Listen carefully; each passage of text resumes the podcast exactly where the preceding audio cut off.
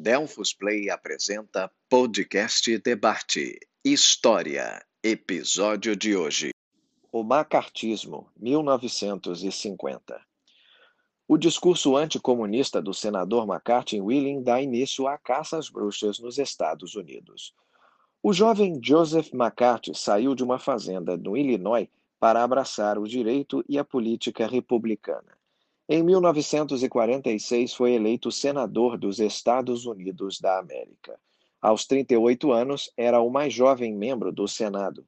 Num discurso de 1950 para um grupo de mulheres republicanas em Wheeling, na Virgínia Ocidental, ele brandiu o que disse ser uma lista de agentes comunistas que trabalhavam num dos ministérios. Um comitê do Senado investigou a denúncia, mas nunca encontrou provas das alegações do senador McCarthy. Os sucessos comunistas em outras partes do globo, a China, por exemplo, vinham alimentando suspeitas cada vez mais histéricas de que a política do governo americano estaria sendo influenciada por simpatizantes do comunismo. O Comitê de Atividades Anti-Americanas da Câmara dos Deputados, que existia desde 1938, recuperou o ânimo e organizou audiências, fortemente apoiadas em informantes duvidosos e em culpa por associação. Suas ações se transformaram numa caça às bruxas, em que organizações e indivíduos liberais e de esquerda levaram a pecha de traidores vermelhos.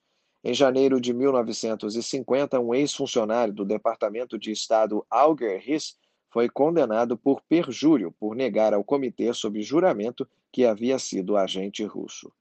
Em 1953, McCarthy se tornou presidente do Subcomitê Permanente das Investigações e ajudou, nesta posição, a relançar a caça às bruxas contra os simpatizantes do comunismo. Embora algumas de suas suspeitas fossem mais bem fundadas do que seus críticos gostariam de admitir, ele e o promotor-chefe do comitê, o advogado Roy Cohn, não se detinham ante a falta de provas, destruindo sem piedade a reputação de pessoas inocentes.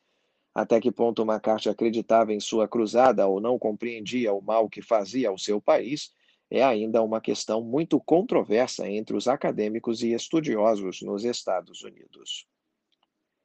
Esta é uma produção Delphus Play. Para maiores informações sobre nossos cursos, visite as redes sociais arroba Delphus Play.